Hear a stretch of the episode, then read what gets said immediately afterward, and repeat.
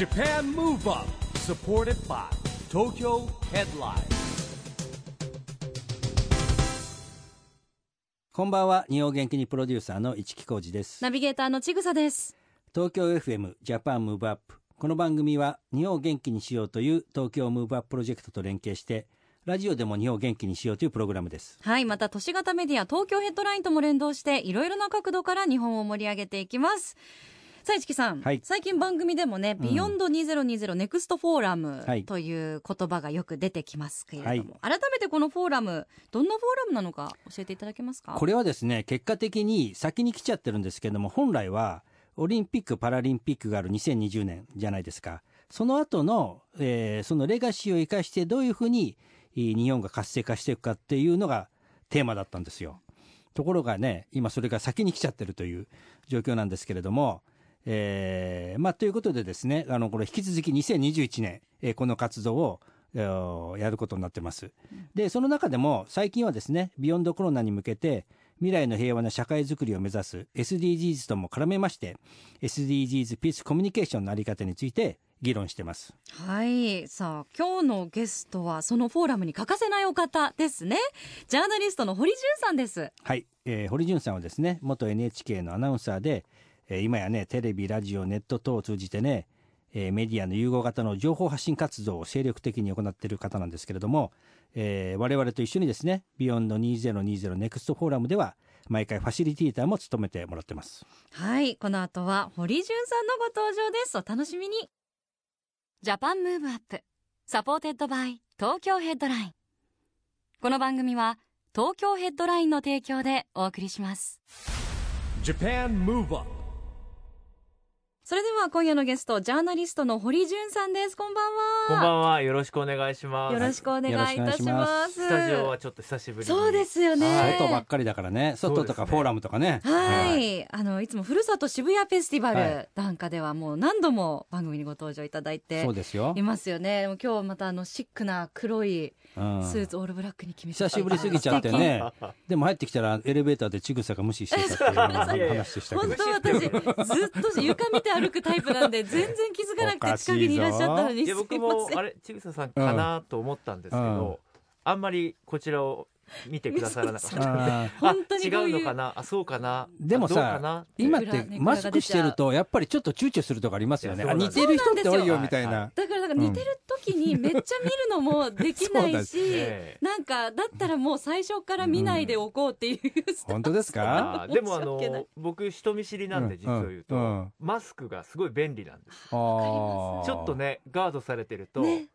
心が、あそういう穏やかにそうなりまなんですよ、うんはい人見知り仲間いた本当？嬉しいい。です。よろしくお願いしますよろしくお願いいたします。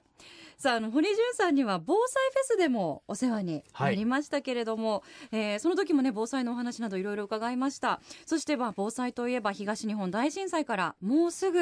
10年。10年先日はね、またその余震と言われる大きな地震もありました。うん。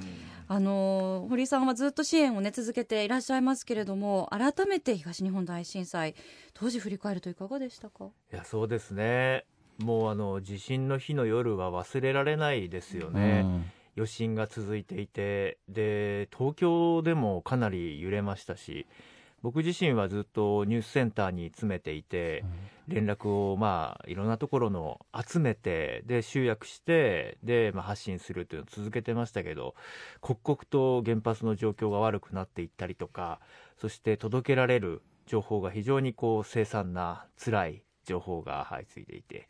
で、まあ、その後、まあ、現場も入りましたよね。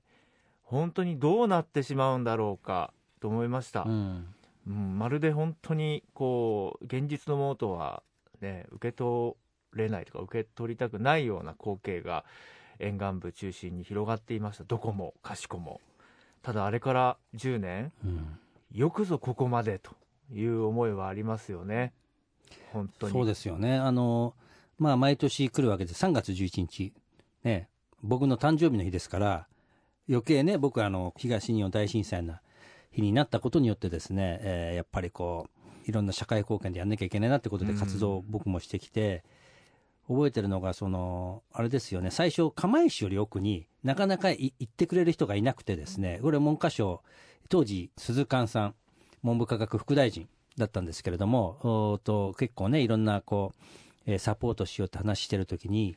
まあ、要はもう道とかがほら、震災で崩れちゃったりったりとか、ちゃんとしてないわけですよね。だから、そのその中で言うと、こう釜石で奥の岩手の大槌町とかですね、大船渡に行ってくれる人がいないって、行ってくれないかっていうことで、 EXILE の ÜSA と TETSUYA と行ったのを僕、覚えてるんですよ。うんで、新幹線の駅降りてからも、まあもちろん新幹線もほら、スピード落としていくし、そこから車でね、6時間ぐらいかかった当時。道ガタガタの中行ってやっと着いたみたいな話で、だから往復でもう、ほぼ1日なくなっちゃう中だったんだけども、まああの、それからもう10年経ってですね、やっぱり心の復興ってことでね、僕実は堀さんなんかなんかにも協力いただいて、夢の課外事業の心の復興ということでね、子供たちのね、やっぱりこう、心の復興していこうぜって形でやってきたんだけれども、なんかもう、今って日本が震災がいっぱい起きちゃったことによってですね、ちょっとこう心配してるのは風化し合う傾向があるんじゃないかなって感じたりするんですけど、どう思います、堀さん、それ？いやそれはあの、うん。おっしゃる通りですね、僕もいろいろ自分のニュースの取材や、うん。ドキュメンタリー映画の制作などをしていて、あの震災から3年が経った時に映画を公開したんですが、うん。その時のテーマがすでに忘却だったんですよ。あ震災があった年の暮れでさえ、ーうん。実を言うとあのギリシャの信用不安ギリシャショックというのが世界中を駆け巡っていたりとか、でその後はもう災害で言うと日本国内も、うん。えー熊本の地震うん。西日本豪雨、うん。北海道での地震大が大阪での地震、うん。そしてね大型の台風による被害もう災害が相次いでましたよね、世界中は今度は、まあ、紛争やそして、まあ、分断が深まるようなうん。さまざまな事象に見舞われていて、もうあっという間に忘却があの忘却すらこう感じられないぐらい、うん。うん、しまわれてしまったなという思いもあるんですね。でかつてあのアメリカでその1970年代に起きた、えー原発の事故についてずっとその後も地元で監視をしている NGO の方に取材に行った時にうん。2012年ですよ。いや堀さんとあなたたちの国の事故もきっと忘れられると、うん。なぜなら私たちがそうだからだと。うん。だからあなたはこれをしっかり伝えるべきだと。始まった年をと。うん。その年月日を伝えなさいと。うん。なぜならそれに終わりがないからなんだ、うん。まあ、震災から10年確かにこう街が復興した。人々の営みが戻ってきた。ただあの日始まったさまざまな課題というのはあのその後何かがゼロになるということではないですよね、まあ、より良いものが生まれたこともありますしそのままのものもあるし、えーかえって見えなくなってしまったものもある、まあ、ですからあの当時を思い出すっていうのはその3月11日という日が、まあ、きちんとこうして刻まれてるっていうことが大切なのかなと、うん。そうなんですよね。だから僕はね、だからそれがたまたま自分の誕生日だったから余計残っちゃってるのもあるし、あのーあ今思い出した堀潤さんが手伝ってたあのアイリンプロジェクトでしたっけ？あの一つの花束みたいなプロジェクトもありましたよね。あのーやっぱりお子さんが亡くなっちゃって、えーお母さんが、えー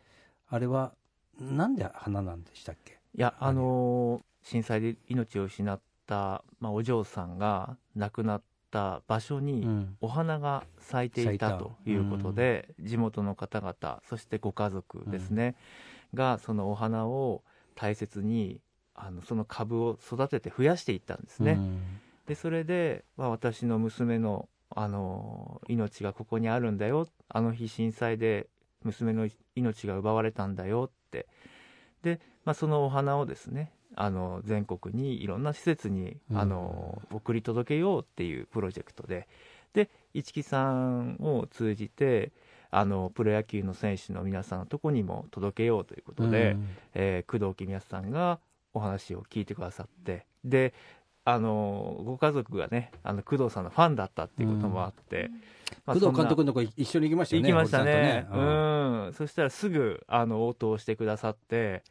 あの嬉しかったですね、うんまあ、そういうふうにリレーがいろんな形で、うんそうですよね。で、まあ、あの、工藤監督自身も、あの、震災が起きてからずっと現地に行ってね、野球教室やってたんですよね。うんで、今年言ってたあの、残念ながら、えー今回のオフはね、行けなかったんだけど、えーっていうのは言ってましたよ。それまで毎年やってましたし、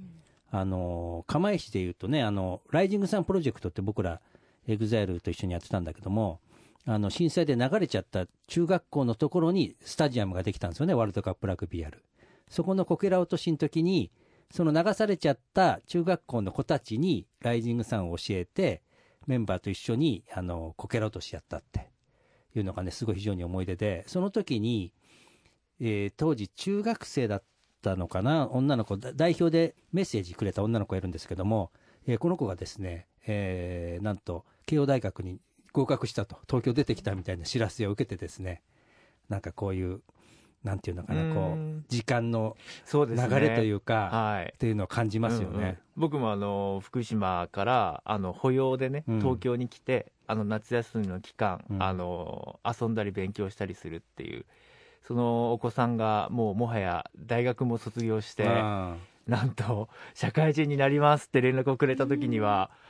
子供の成長は早いんですよね。よく元気に育ったね、ありがとうって本当に感謝でしたよね、うん。心強いですよね。頼もしいですしね。さあ番組の、えーテーマでもあります。SDGs ピースコミュニケーションについてなどもこの後たっぷりと後半で伺っていきたいと思います。ここで堀潤さんからぜひ日本を元気にする一曲リクエストを伺いたいなと思うんですが。はい。えっ、と、僕の好きなアーティストのダフトパンク、あおのう、解散を発表しまして、残念だなと。ただ、まあ、この曲を聴いて、皆さんでもう一回いろいろなことを思い出したりとか、もう一回奮い立たせたらどうかなと思う、One More Time、聴いていただきましょ Japan Move Up 市木さんついこれでディスコでかかる曲じゃんって、うん、僕のイメージ、僕のイメージはディスコでかかる曲じゃんみたいな。ディスコ大好きだから、はいはい。あ体熱くなりますよね。堀さんもあのよく音楽から力を得たりとかされてるんですか、う。そうですね。僕は、実を言うと、テクノ少年で、うん。えー。えー中学校の時には部屋を真っ暗にして一人でひたすらヘッドホンをして打ち込みをしてですね。え中学でですか？そうですね。で高校大学とバンドをずっとやってたんですけど、え基本的にはあの生バンドがそんなに好きじゃないのにうん。バンドをやっていて、でドラマーに怒られるんですよ。なんか僕が作ってきた曲これで打ってくれるって言ってこんなの打てねえよみたいな感じで。ギターもななくていいんだけどなとか。僕ボーカルだったんですけど、うん。まあ、はい。歌も別にいらないよね。うわーじゃあその根っからのテクノ少年だったんですね。そうなんもうピコピコ系がはい。お好きということで、うんそっか。じゃあもうドストライクですねこの曲なんかはね。ね。いやーはい。お送りしたのは堀潤さんの日本を元気にする一曲ダフトパンク One More Time でした。さあ今夜のゲストはジャーナリストの堀潤さんです。後半もよろしくお願いします、はいよろしくお願いします堀さん、ジャパンムーブアップではですね、日本から世界に発信するコミュニケーションによる社会課題解決に向けた SDGs ピースコミュニケーションをテーマにね、まあ、って言っても堀さんと一緒にやってるんですけど、ぜひですね、今日堀潤さんの SDGs ピースコミュニケーション宣言をお願いします。はい SDGs ピースコミュニケーションに向けて私堀潤はたとえコロナで会えなくても現地の現場の人々の声を伝え続けますいやー、でもね、本当に、今ね移動、移動がなかなかできなくなっちゃったとはいえ、移動ができてた時は、もうとにかく香港に行っちゃうわ、朝から番組レギュラーで持ってるんですよ。もう熊本に行くわうね。ん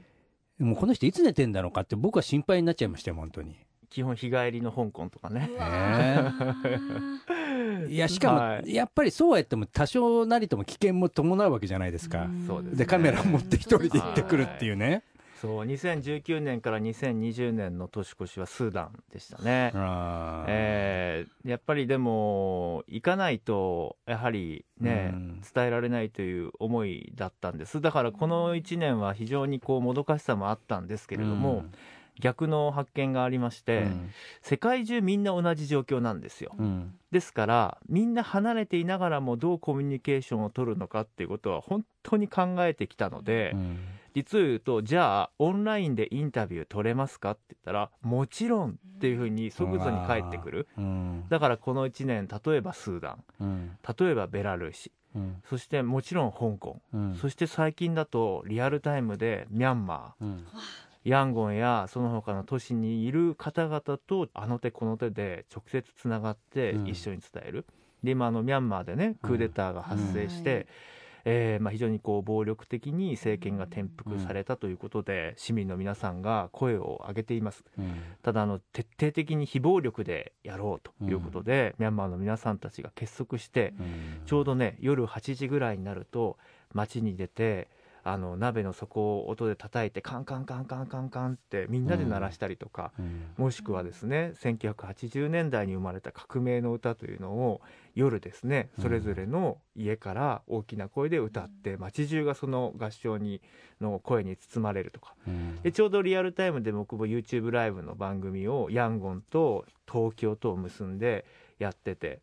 そしたら、まあ、ちょっと時差があるので僕にとっては思いがけないタイミングだったんですけど、まあ、その現地のヤンゴンの方とお話ししてる時に後ろから生の音でカンカンカンカンカンっていうのが聞こえ始めてあまさにあの報道で見たあの音ですよねなんて。うん。はい、今始まりましたってですね、まあ、たとえ離れていてもその時間やその思いを共有ができるように、えーなったと、まあ、だったら、まあ、ちゃんとね本当に世界中で起きていることを取りこぼすことなく、ううんん、伝え続けたいなというそんな思いですね。ねまあ、あのもともとはねオリンピック・パラリンピックの、えー公認プログラムだったですね「 Beyond 2020 Next Forum」っていうこれ2020年以降の話だったんだけどもオリンピック・パラリンピックが伸びちゃったことによってねこっちのが今実は先に起きてる中で、まあ、このもともとピースコミュニケーションって言葉をですね、えー次世代人材育成いろんなこれからの世の中考えていこうぜって時にまさに堀潤さんそれからの難民救世やってる雅とかですね集まった時にあと当時の国連のですね政府代表のね、えー星野さんとかですね、えー今防衛副大臣の中山さんとかと話した時にやっぱ日本だからこそできることがあるじゃないかというねピースコミュニケーションという本当にね、まあ、堀さんもその一員なんですけどもその中からができたものなんですよね。で僕はそれをちょっと推進する側なんでいろいろやってるんですけども、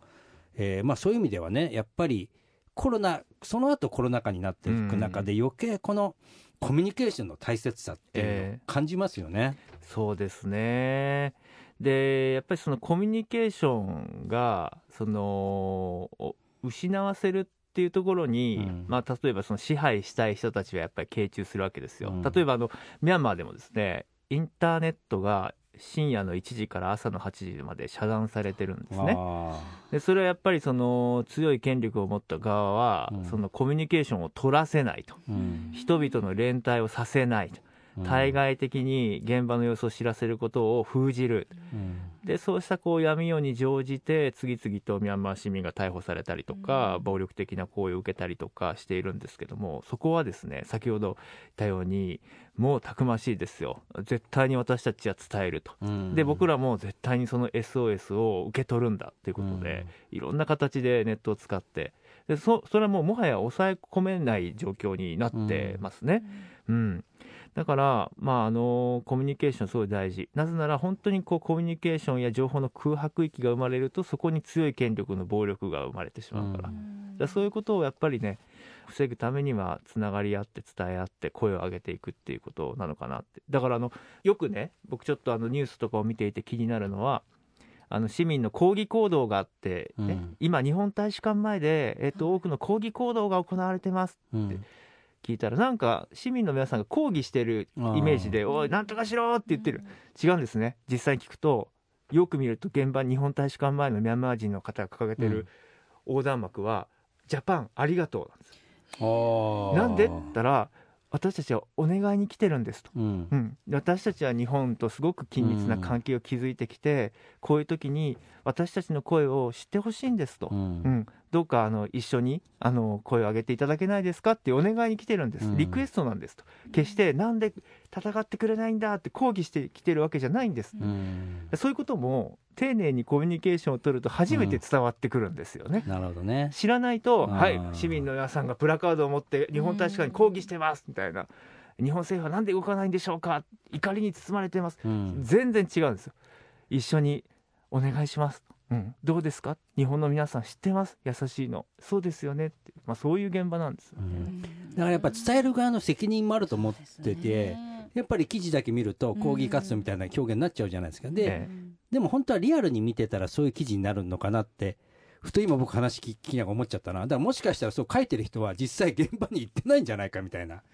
ことも今できちゃうからね。ネットですぐ記事も上げられるし。そうですようんねあのそういう記事によってまたさらなる分断が生まれてしまったりもするので本当にあのもちろん書く側もね発信する側も気をつけないといけない責任持たなきゃいけないけれども読む側も受け取る側もいろいろ自分で責任取って何か何を本当とするのか考えながら情報を区別していかないといけないですよそうなんですよね。ね。やっぱあとポジティブシンキングに行かないと、なんかこう今、分断にさらに輪をかけて、こう、なんていうのかな、みんながチェックをしてですね、なんか規制をかけるような世の中になっちゃってるじゃないですか。だから言うんだったら、僕はオピニオンアクションネットワークってこのね、SDGs ピースコミュニケーションを言うんですけども、やっぱり言うからには何かの行動に移してほしいし、まあ、それは別にこう押し付けるわけじゃなくてね、なんかそういう、なんでしょうね、こう、規制というか、こう、うんうん監視カメラをももっと超えたですね、なんかちょっとそういう風になってってほしくないなっていうことはすごく感じますね。それすごくねあの共感します、うん。まあ、僕自身ですねフリーランスになって一番大きな理由は、皆さんがそれぞれアイディアを出し合うようなニュースを作りたかったんですよ、うんあれがダメだなんでやらないんだっていうのは街頭に立ってマイクを向けるとみんな言ってくれるんですね、うん。ところがねそれじゃあ世の中良くならないなと思ったんですよ。うん。だから一人一人にあ「ご主人じゃあ何されるんですか?」とか、うん。あ学生のあなたはじゃあどんなことを考えてるんですか、うん。何から始めるんですか。え俺が？私が？そう。ご主人が？えあなたが？じゃあ僕だったらこうしますとか。あ私だったらこういうことをやってみたいです。あめっちゃいいですね。じゃあそれぞれの現場で実行しましょうかっていうだから批判はもちろん大事ですけどじゃあその次じゃあ変えるために何やるっていうそこまでやってこそのジャーナリズムかなとやっぱり思いますね。だってあの SDGs だって結局何をやるかですもんね。まあ大概のことテーマで入ってるわけだから、それについて何をできるかってことだから、まあそういう意味でもですね、SDGs ピースコミュニケーションというのをですね、えー今年あの3月19日に、えーフォーラムをやるんですけれども、まあ番組でも取り上げますし、えーまたまたですね、堀潤さんには、えーファシリテーターとしてもですね、えー参加いただきたいと思っております。今回はまたいろんな出演者の方が参加されて。そうですね、あのまあ、3つぐらいのテーマでやるんですけども、うん。まあえー僕はこういう表現するとね、えーご本人たちはどう思うか分かりませんけど、言い出しっぺは最後まで一緒にやろうと、堀潤さんもそうですし、宮城さんも出てもらいます。で中山さんも出てもらいますね。もう言った人はみんなちゃんと出てやりましょうよって。はいはい。本当に実現するまではうん。間違いなくいますし、その後見たいんですよね。うん。じゃあ SDGs っていうね持続可能な開発目標ゴールが達成したねっていうその先が次大切でしょ、ううんん。なんかそういうの見てみたいなって思いがあるんでやるたびにでも手応えみたいなのを感じられていますか？いやこれはねやっぱりねそんなに簡単じゃないですよ、世の中の人々の関心うん。をやっぱり持ってもらって当事者になってアクションしてもらうっていうのは、うん。やっぱりね言い続けないとダメだし、うん。おとにかくむっちゃ面白いねとかあそれ楽しいねとか、あれすごいねみたいなものがあのあってこそ集えるのかなと思うのでそ,、こはもうあのこのグループにはアーティストもいれば、うん。えーいろんな文化人もいたりとか本当いろんな多彩なね市木さんメンバーがいるのがそうんの入り口をたくさんあの原動力でもあり、作ってるかなっていう。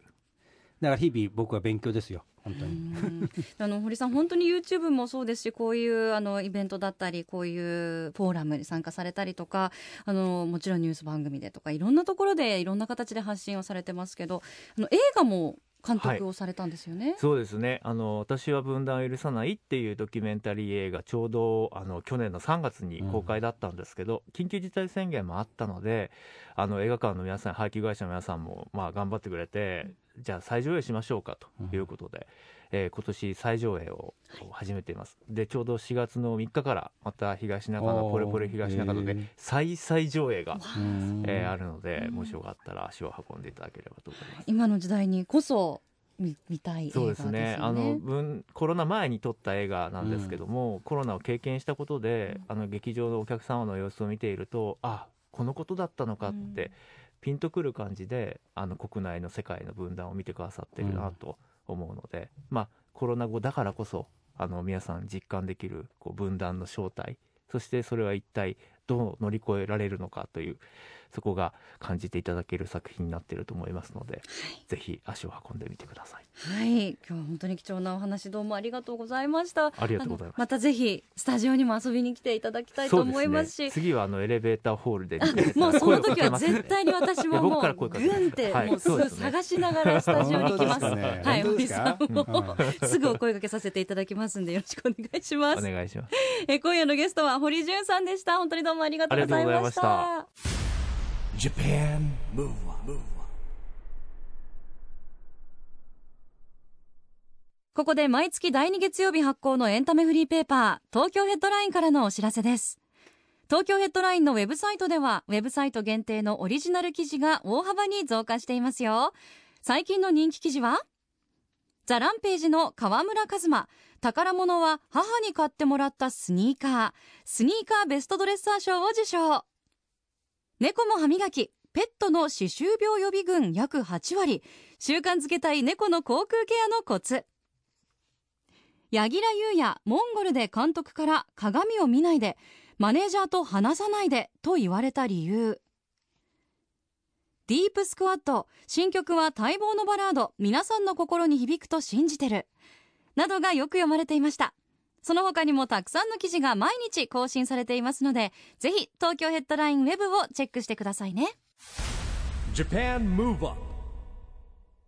今日はジャーナリストの堀潤さんに来てもらいましたけども、はい。まあねあの毎回フォーラムなんかでも一緒にやってますし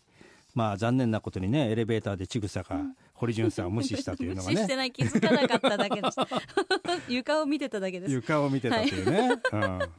性格直さないとなと思いましたけどでもあの次ねフォーラム3月19日はい。ですからね、これに向けてまた市木さん準備も忙しいと思いますが、あそうですよ、うん。あの番組でもあの3週にわたってやりますんでね。はい、楽しみにしていただければと思います。ということでジャパンムーブアップ今週はお別れのお時間です。次回も元気のヒントたくさん見つけていきましょはい。これからもみんなで知恵を出し合って日本を元気にしていきましょう、うはい。 Japan Move Up お相手は一木広治とちぐさでしたこの後も東京 FM の番組でお楽しみください。それではまた来週。来 Japan Move Up。Supported by 東京ヘッドライン。この番組は東京ヘッドラインの提供でお送りしました。